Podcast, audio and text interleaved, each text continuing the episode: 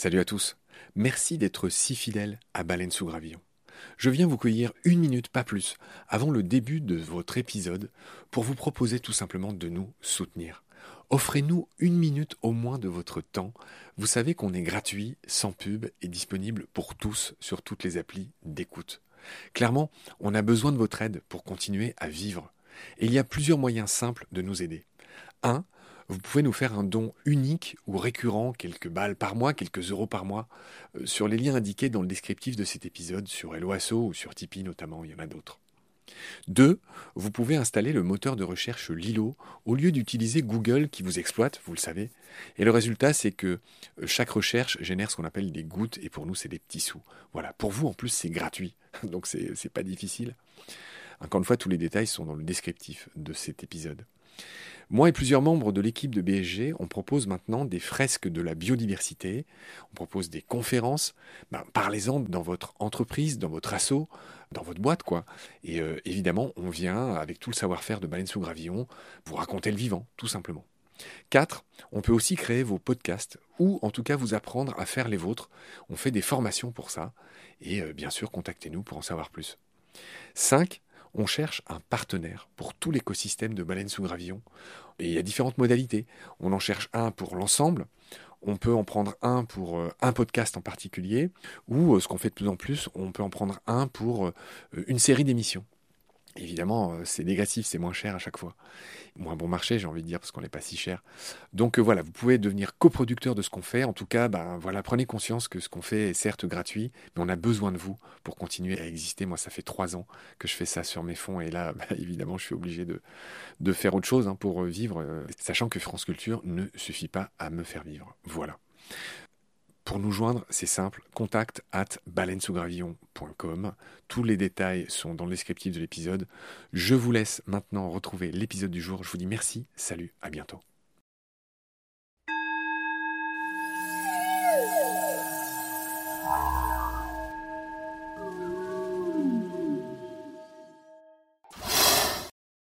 Donc en fait, dans le cri de l'éléphant de mer, qu'est-ce qu'il y a? Il y a une signature vocale. Sur la plage, chaque éléphant de mer, là encore, a sa propre voix. Pierre, Paul ou Jacques a sa propre voix. Et en fait, les animaux apprennent à se connaître. Et c'est pour cela que les jeunes éléphants de mer viennent année après année sur les mêmes colonies, au même endroit, donc avec les mêmes individus. Petit à petit, ils acquièrent la connaissance du réseau social, en fait, de qui est qui sur la plage.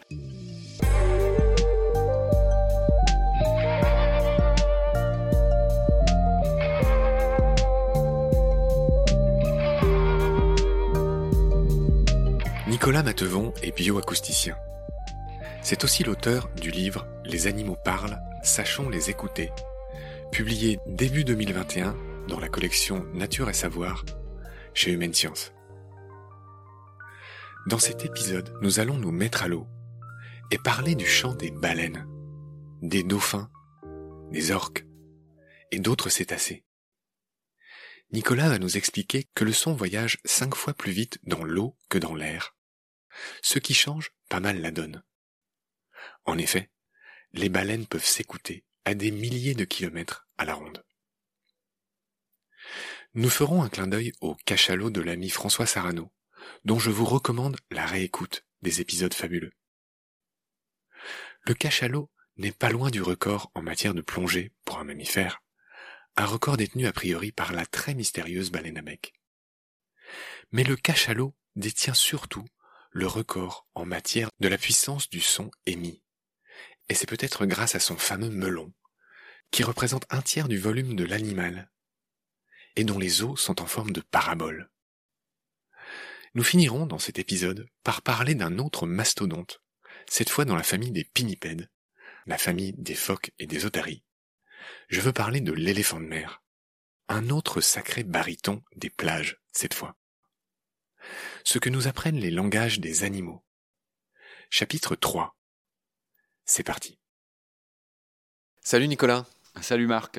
Je suis content de te retrouver. On va tout de suite enchaîner. On va commencer cet épisode par euh, ton chapitre 6 qui s'intitule Des oreilles sous l'eau. C'est drôle, ce titre m'a fait penser à ceux qu'on appelle les oreilles d'or dans les sous-marins. Et j'imagine que pour peu que tu aies vu le film avec euh, Reda Kateb, euh, Reda Kateb c'est le capitaine de ce sous-marin, et ceux qu'on appelle les oreilles d'or, ben, c'est un peu les acousticiens des sous-marins, c'est-à-dire que c'est ceux capables de différencier, je vais dire n'importe quoi, une hélice russe d'un pet de poisson volant en passant par, euh, je ne sais pas quel bruit, le chant des baleines qu'on peut entendre sous l'eau, voilà, ou le type de cargo, etc. Ces gens-là s'appellent les oreilles d'or. Petit parallélisme avec ton métier finalement.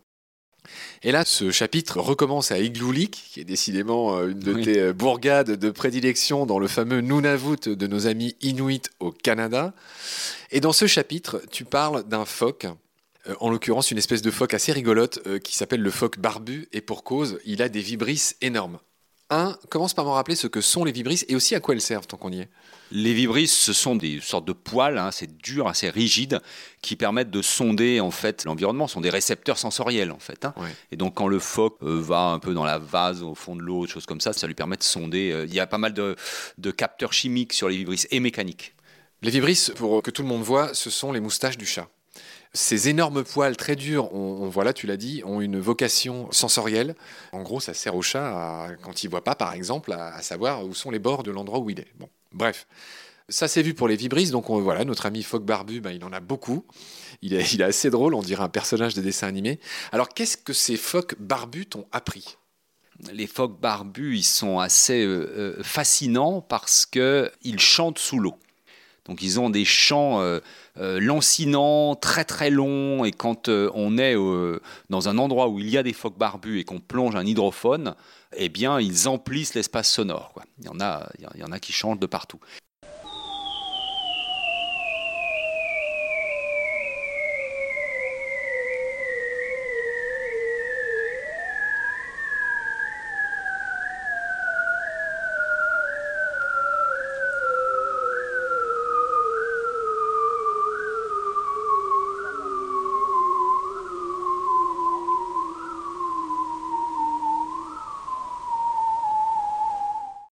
Donc ce sont probablement des champs territoriaux. Bon, c'est pas encore très très bien compris ni très bien étudié. On avait voulu un petit peu étudier ça avec Isabelle et Thierry, et donc on les a enregistrés, et on a fait des expériences de playback sur ces phoques barbus. C'est-à-dire qu'on plonge un haut-parleur sous l'eau, et là on réémet un chant de phoque barbu. Le playback, c'est votre expérience favorite, qui est pas très cool, je trouve. Elle consiste à tromper, enfin en tout cas à faire écouter aux animaux, à leur tendre une sorte de miroir sonore, et de voir comment ils réagissent. C'est un leurre en fait, c'est un leurre. Voilà. Mais ça c'est très classique en éthologie, hein, d'utiliser des leurres pour poser des questions aux animaux. Et en fait, là, on lui pose la question est-ce que euh, quand tu entends un chant de phoque barbu, est-ce que ça te fait quelque chose et qu'est-ce que ça te fait quoi? Bon, en bilan, évidemment, on n'a pas euh, tiré beaucoup de conclusions de ça, hein, puisque en fait, on n'avait pas moyen de voir ce que faisaient les phoques sous l'eau. Donc, on a vu quelques têtes de phoques euh, surgir autour de la barque. Donc, on voit bien qu'ils se mettent à patrouiller leur, territoire. Bon, c'est probablement des champs territoriaux. Et puis, Isabelle et Thierry, dans une autre expédition, avaient eu l'occasion d'enregistrer des phoques barbus, donc la même espèce, mais à un autre endroit je crois que ça devait être au large du Groenland, et on a montré qu'il y avait des dialectes chez ces phoques, c'est-à-dire que ce n'étaient pas tout à fait les mêmes chants et qui réagissaient pas tout à fait de la même manière en fonction du dialecte qu'on leur faisait écouter. Bon, ça aussi, ces histoires de dialectes, c'est quelque chose qui est constant dans ton livre. On va enchaîner sur euh, un peu mon cœur de cœur. Tu parles euh, évidemment des baleines. Et tu commences par préciser quelque chose qu'on va pas se priver de préciser euh, non plus, la différence entre les baleines à dents et les baleines à fanon. Euh, je veux bien que tu nous refasses cette petite différence. Alors, les baleines à dents, elles ont des dents, comme leur nom l'indique, ce qu'on appelle les odontocètes. Donc, ce sont les dauphins, les cachalots, les orques. Et puis les baleines à fanon, ce sont celles qui ont ces sortes de poils modifiés, fait comme des balais brosses dans leur bouche, qui leur permettent en fait de filtrer. Ce sont des filtreurs, les baleines à fanon. Elles filtrent et donc elles mangent par exemple du krill, des choses comme ça. Alors, c'est vrai que c'est très intéressant quand tu parles des baleines. Chacun sait que les baleines chantent. La plus, euh, comment dire, la plus douée, la plus connue peut-être, c'est la baleine à bosse, la jubart, humpback whale en anglais. J'ai eu la chance de beaucoup plonger avec elle. Bref, la question que tu te poses dans ce bouquin, elle n'est pas inintéressante. C'est que tu constates que les baleines sont d'anciens mammifères. À ce titre, ils ont un larynx, mhm. c'est-à-dire qu'ils peuvent émettre des sons à peu près comme nous. On peut imaginer que les baleines ont des cordes vocales. Et la question que tu te poses, c'est que nous, quand on parle, on expulse de l'air. Mhm. Et tu t'es posé la question, mais la baleine, elle fait pas ça. Elle va pas euh, relâcher de l'air quand elle émet ses sons. Et voilà, et j'en suis resté là. Donc, quelles sont les conclusions euh, que tu tires de ça? Là, pour une fois, c'est moins à, à quoi servent ces chants. Tu confesses Mhm. plus loin dans le bouquin que vous avez toujours pas bien compris exactement à quoi servent tous ces chants, mais on en parlera quand même un peu. Mais voilà, là, ce qui m'intéresse, c'est presque un problème purement physique hein, de, de bouchon. Euh, C'est que ça se passe comment? Alors là, il y a une hypothèse qui est basée sur l'anatomie en fait et sur des modèles physiques qui est développée, enfin qui a été en particulier soutenue par euh, mon collègue euh, Olivier Adam, qui est un spécialiste des, baleines. Et euh, l'idée, c'est que anatomiquement, il faut se représenter les choses ainsi. Les baleines ont des poumons, sont des mammifères. À la sortie des poumons, on a effectivement la trachée sur laquelle il y a ce larynx. Et tout de suite après, on a un diverticule qui va dans une, une sorte de poche, en quelque sorte, d'accord? Et euh, ce qui permet à l'air qui sort des poumons et qui viendrait, on va dire, mettre en action le larynx, de ne pas sortir à l'extérieur, mais d'être récupéré par cette sorte de, de- recyclé par cette sorte de poche. Et ensuite, hop, il revient en arrière. Et on pourrait comme ça faire des allers-retours d'air hein, qui permettraient à la baleine de chanter sans expulser, sans expirer, en fait. Alors, ok, bon. Donc ça, c'est, donc ça s'appelle un sac laryngé. Voilà, c'est le sac laryngé. Les sacs laryngés, c'est quelque chose qu'on trouve chez pas mal de mammifères, donc c'est c'est pas une, pas forcément une bizarrerie anatomique, mais là, il serait vraiment euh, spécialisé en quelque sorte, comme une, Recyclage. euh, dans le recyclage de l'air, quoi. En fait, on peut émettre des sons sans rejeter de l'air sous l'eau. Mais c'est vrai que ça ressemble d'ailleurs à des trucs de baleine. Je sais pas si tu as déjà essayé, toi. Tu vois C'est quand tu fermes la bouche et que tu fais des... des... des choses comme ça. Oui, mais à un moment, euh, tu es obligé de faire revenir l'air en arrière, parce qu'à un moment, tu vides tes poumons, tu vois. Ouais. J'ai l'impression que... Enfin, je sais pas. Mais bon, c'est voilà, c'est une hypothèse qui est établie encore une fois par l'anatomie et puis par des modèles physiques. Mais euh, bon, euh, il y a encore à découvrir hein, sur la manière dont les baleines produisent leur son. hein.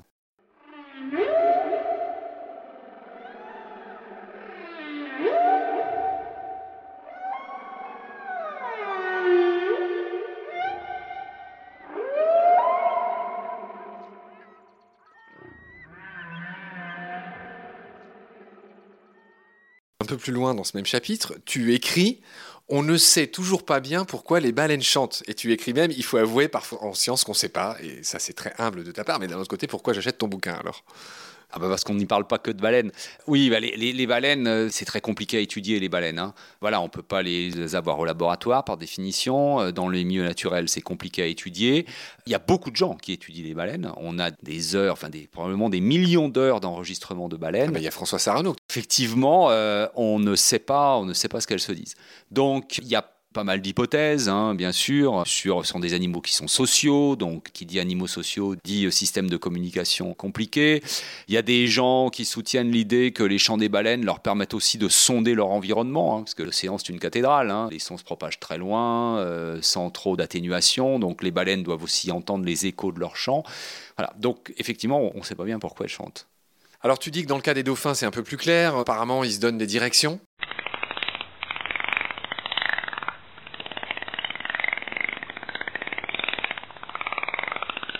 Euh, on, va, par là, on va plutôt à droite, on va plutôt à gauche. Les dauphins, c'est un peu plus clair. C'est un peu plus clair.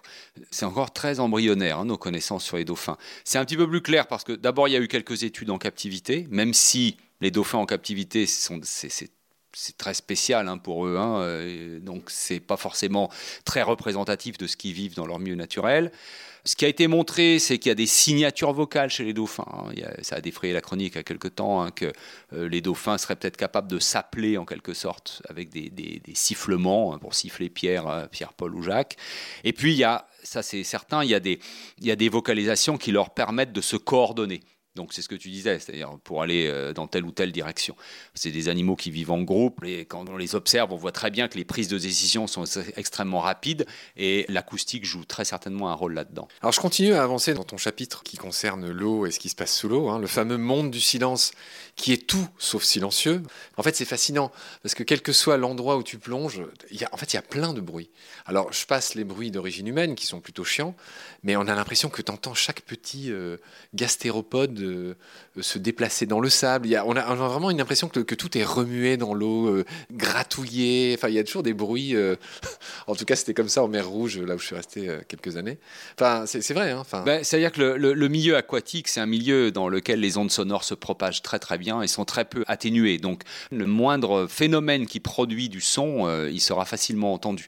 C'est très hétérogène le milieu marin, donc c'est sûr quand on est sur un récif corallien où il y a euh, euh, des milliers de poissons, d'invertébrés et qui produisent des sons, là le milieu acoustique est riche. hein.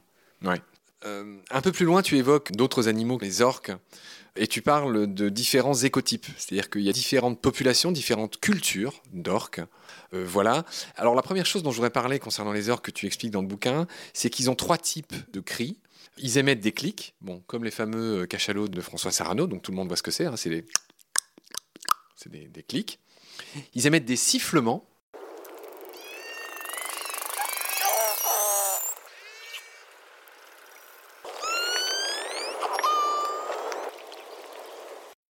Là aussi, on les a en tête. Et ils émettent aussi des cris pulsés. Là, par contre, je vois pas bien ce que c'est, les cris pulsés. Tu peux m'en imiter un, vite fait? Euh, non, je peux pas t'en imiter un. je, je, je suis pas, je suis pas très expert en orque. Oui, oui, donc ils ont un répertoire vocal qui est stupéfiant. Mais juste, c'est quoi un cri pulsé par rapport aux, deux autres? C'est une, une salve de brrr, une espèce de truc comme ça. D'accord, d'accord. Ok. Et donc, il y a une de tes collègues qui s'appelle Charlotte Curé. Qu'on salue, qui a établi quelque chose d'assez intéressant. Elle a étudié les fameux globicéphales, donc les Hmm. pilot whales, les dauphins pilotes, hein, qui sont ces grands dauphins euh, assez euh, présents partout euh, dans, dans le globe. C'est- les fameux dauphins qu'on massacre aux îles Féroé. Je ne sais pas si ça aidera les auditoristes à les identifier. Ils ont une tête très ronde, globicéphales. Et bref, cette fameuse collègue à toi a établi que, en fait, les globicéphales étaient capables d'identifier les orques à leurs cris.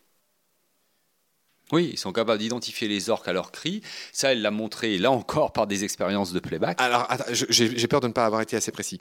Les différents types d'orques Oui. à leurs différents cris. Ils sont capables de différencier les différents écotypes d'orques, c'est-à-dire de savoir si l'orque qu'ils entendent est dangereux pour eux ou pas. Oui, s'il est du coin ou s'il n'est pas du coin. Oui, et puis si c'est un orque qui se nourrit euh, plutôt de poissons ou plutôt de globicéphales, ce qui est quand même pas tout à fait la même chose quand on est globicéphale. Absolutely. Je voudrais que tu t'étendes un peu sur cette notion d'écotype, Bah, précisément concernant les orques. C'est quoi les différents types? En fait, les, les écotypes, bon, déjà, euh, c'est une vision un tout petit peu caricaturale, euh, paraît-il. Euh, moi, je suis pas spécialiste d'orques. Hein. Il paraît que c'est pas forcément si tranché que ça, mais on identifie quand même des orques qui se sont spécialisés en quelque sorte sur des régimes alimentaires différents. Et donc, il y en a effectivement qui se sont spécialisés, euh, qui mangent plutôt des, des pinnipèdes, des otaries, euh, d'autres qui euh, vont plutôt manger des poissons, d'autres qui vont attaquer des baleines, etc.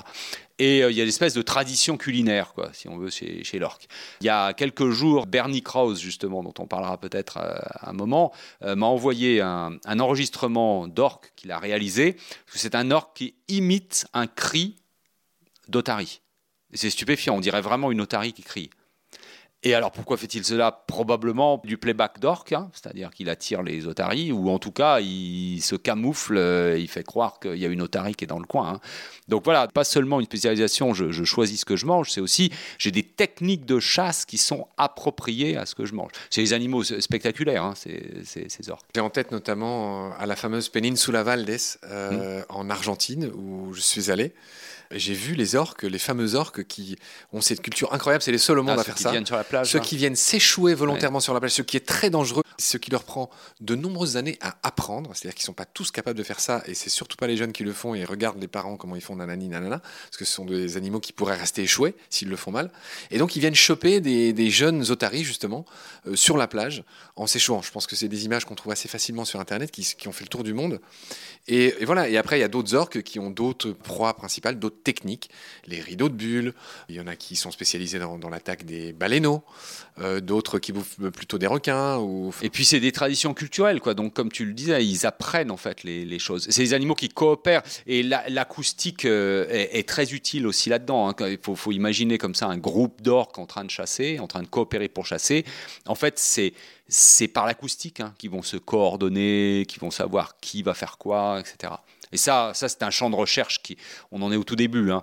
Euh, il faudrait pouvoir enregistrer. Il y a, des chercheurs d'ailleurs qui, sont en train d'essayer, quelqu'un comme Hervé Glotin par exemple, qui travaille à Toulon en France, il me racontait il n'y a pas si longtemps que justement, il essaye de développer des systèmes d'antennes de, micros pour pouvoir repérer quel orque émet quel cri dans un groupe d'orques, pour pouvoir analyser comme ça et suivre finement, ah oui. finement les interactions vocales entre les individus. Qui dit quoi à quel moment D'accord, ok.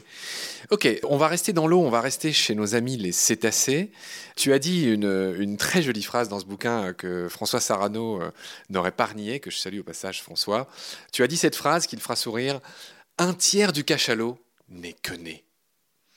Et là, tu parles du spermacétie qui, selon euh, l'hypothèse actuellement euh, en cours, bah, ce spermacétie, c'est-à-dire cette espèce d'énorme tarin rempli d'une huile, de, ces substances huileuses qu'on appelle le spermacétique, les cachalots auraient transformé leur melon, ça s'appelle le melon, euh, en instrument de musique. Hmm. C'est pas le spermacétique qui produit le son. Hein. On a, il y a un organe vocal aussi euh, chez le cachalot. On se demande à quoi ça lui sert d'avoir un, tel melon en fait. Mais c'est une sorte d'instrument qui permet de focaliser les euh, signaux sonores, par exemple vers l'avant de l'animal. Le, spermacétique n'est pas seul. Hein. Il y a aussi, euh, comme me le faisait remarquer il n'y a pas si longtemps d'ailleurs Olivier Adam, l'os du crâne. Il y a un os du crâne dans, le, dans lequel se loge ce spermacétique qui a une forme de parabole.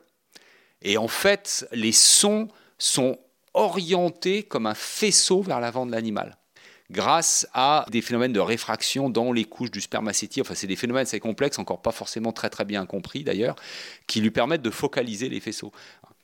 D'accord. Donc tu vas pas éclairer ma lanterne sur le fait de savoir pourquoi il a autant. Euh, enfin, à quoi ça lui sert? Ça, lui sert forcément à quelque chose. C'est des animaux qui font de l'écolocation, hein. donc c'est-à-dire c'est des animaux qui utilisent les sons pour se repérer dans l'espace.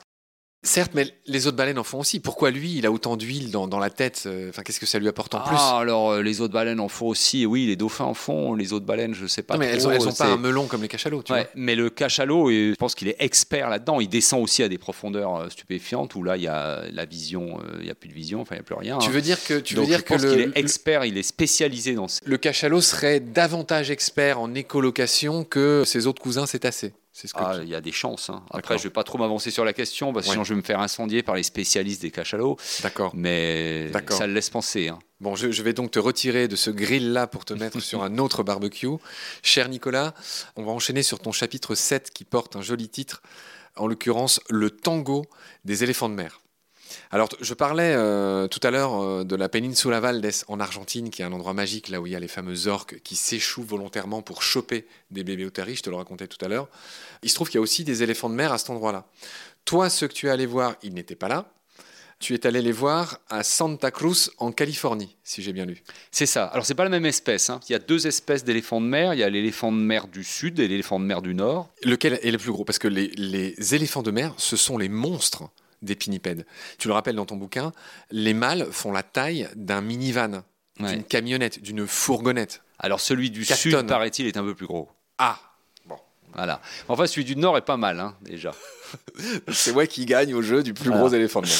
Qu'est-ce que tu es allé observer chez nos amis les éléphants de mer, qui ont un, un joli nom latin, Mirunga angustirostris Qu'est-ce que tu allais voir euh, chez nos énormes amis avec euh, cette espèce de, de groin, je ne sais pas comment appeler ça, une sorte de, de trompe? Enfin, ça ressemble à un parachute. Enfin, c'est très bizarre. Décris-moi un peu à quoi ça ressemble un éléphant de mer, le mâle en tout cas. Un éléphant de mer, c'est un phoque, mais c'est un énorme phoque. Un, un, pinnipède. Voilà, donc c'est un pinnipède, mais dans les pinnipèdes, c'est un, un phoque, ça ressemble à un phoque, mais c'est énorme. Pinni, plume, nageoire, pède, pied. Donc, euh, étymologie, bim, c'est fait. Continue.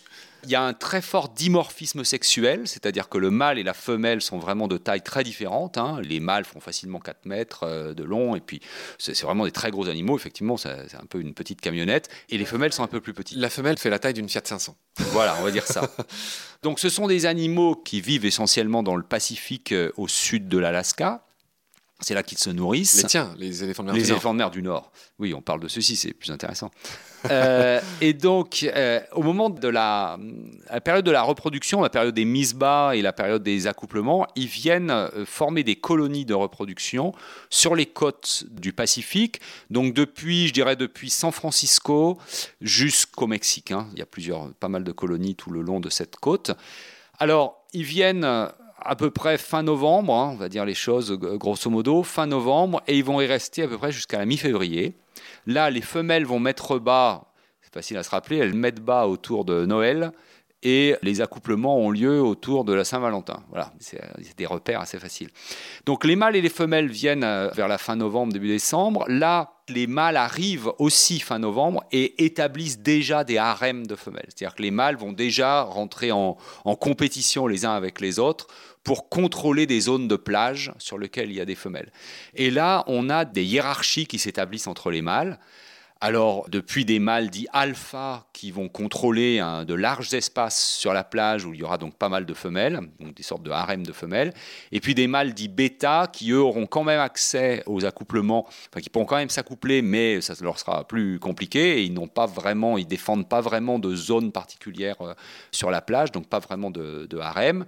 À côté de ça, on a ce qu'on appelle des mâles périphériques qui sont souvent des mâles beaucoup plus jeunes et qui euh, des losers euh, voilà qui eux n'ont aucune chance d'avoir accès aux femelles. Il faut bien voir que les, mâles éléphants de mer ils viennent sur la plage à un âge assez jeune hein. déjà à 2-3 ans ils peuvent venir sur la plage et y passer la saison de la reproduction alors qu'ils n'ont aucune chance de se reproduire puisque les mâles commencent à se reproduire vers l'âge de 6-7 ans.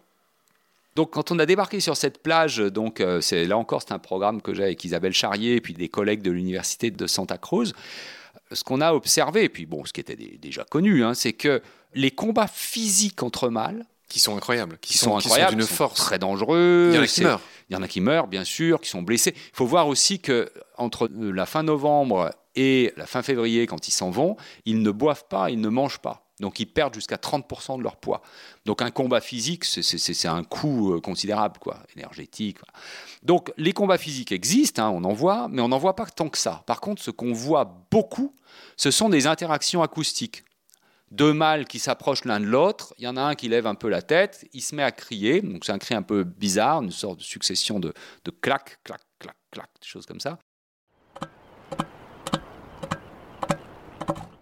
Et l'autre s'en va. Et la plupart des conflits sont résolus comme ça, par l'acoustique.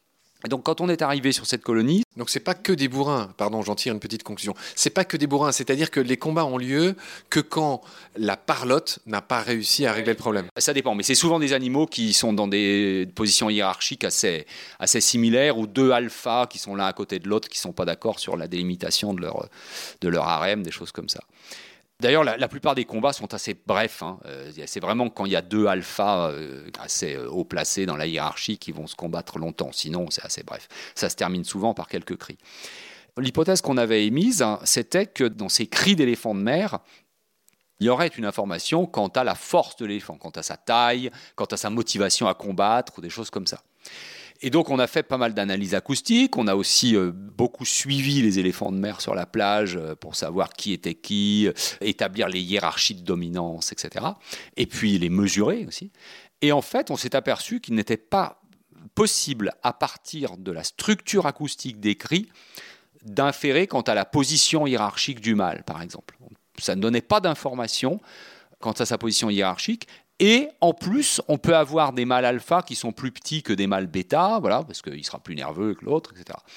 Donc il n'y a pas d'information quant à son aptitude à combattre, si vous voulez, dans le, dans, le cri. Donc en fait, dans le cri de l'éléphant de mer, qu'est-ce qu'il y a? Il y a une signature vocale. Sur la plage, chaque éléphant de mer, là encore, a sa propre voix. Pierre, Paul ou Jacques a sa propre voix. Et en fait, les animaux apprennent à se connaître. Et c'est pour cela que les jeunes éléphants de mer viennent année après année, sur les mêmes colonies, au même endroit, donc avec les mêmes individus, petit à petit, ils acquièrent la connaissance du réseau social, en fait. Pierre-Paul Jacques. De qui est qui sur la plage. Parce que ce qu'on a montré aussi, c'est que euh, la voix des jeunes n'est pas très bien établie. Ils ont des voix d'adolescents, si vous voulez. C'est-à-dire qu'elles changent un peu sans cesse, et c'est pas possible de reconnaître qui est qui à partir de voix de jeunes, jusqu'à l'âge de 5-6 ans.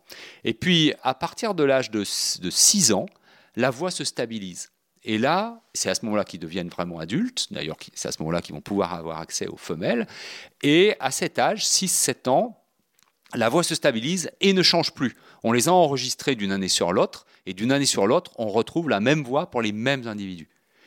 Il y a une anecdote d'ailleurs qui nous avait été racontée à propos de cette colonie là à Santa Cruz. Une année, il y avait un mâle alpha ultra dominant qui avait vraiment un très grand harem.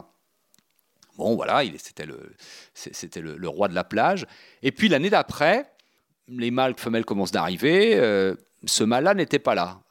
Donc tout le monde s'installe, les harems se forment, etc.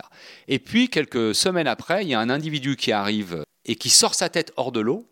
Même pas encore sur la plage. Il sort sa tête hors de l'eau et là, en sortant sa tête hors de l'eau, il fait clac, clac, clac. Et là, tout le monde s'écarte sur la plage. Et en fait, tout le monde avait reconnu le mâle ultra dominant de l'an dernier, euh, rien que par sa Qui avait été euh, retardé. il avait juste été retardé en voyage. Santa Cruz, c'est typiquement l'endroit où il y a les requins blancs.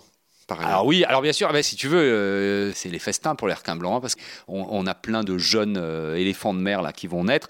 il faut savoir qu'il y a seulement 1% des éléphants de mer qui arriveront à l'âge adulte. Hein. Et 99% vont disparaître, vont mourir dans l'océan. Hein.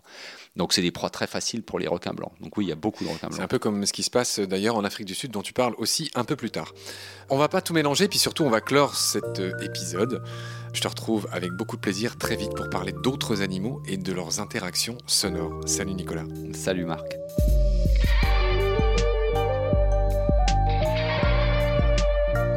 C'est la fin de cet épisode. Merci de l'avoir suivi. Ce podcast est réalisé avec le soutien de Derven, entreprise de génie écologique qui partage les valeurs de Baleine sous Gravillon et qui travaille au service de la biodiversité, comme nous. Merci de partager le lien de Baleine sous Gravillon et de vous abonner si vous avez aimé. Des étoiles et surtout des avis sur Apple Podcast nous aident beaucoup ils nous permettent en effet d'être mieux référencés et suggérés aux amoureux et aux défenseurs de la nature. Vous pouvez aussi faire un don sur Helloasso. Un grand merci par avance.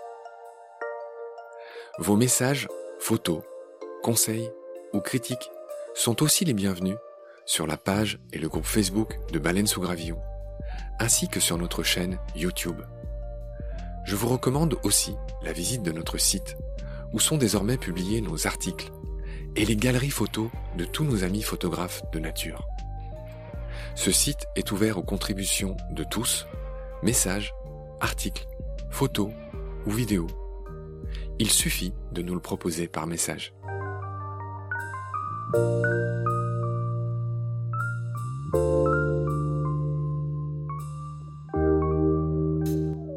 Je remercie tous mes équipiers pour leur aide précieuse sans oublier Frédéric Colazzina et Gabriel Dallen, les compositeurs du générique.